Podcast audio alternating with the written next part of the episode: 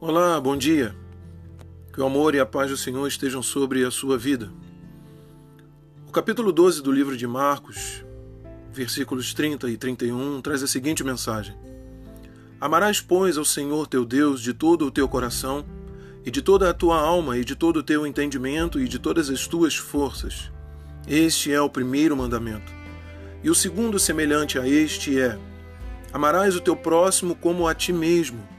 Não há outro mandamento maior do que estes. Essas são algumas chaves para que se obtenha um relacionamento de sucesso. Cada relacionamento, seja com um amigo, membro familiar, esposa ou mesmo com Deus, tem dois componentes fundamentais que o torna muito bem sucedido: o amor e afeto partilhados entre os indivíduos e os levam a praticar esse amor.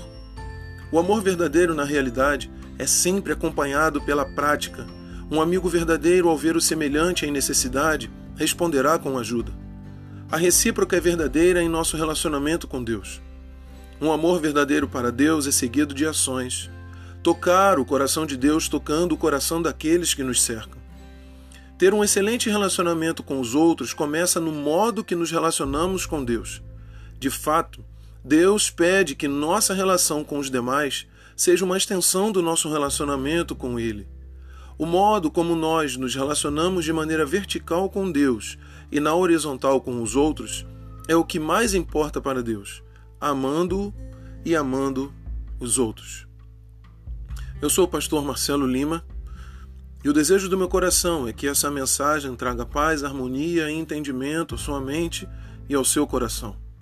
Que Deus abençoe o seu dia e que Deus abençoe também as pessoas que estão ao seu redor. Um grande abraço, fique na paz. Tchau, tchau.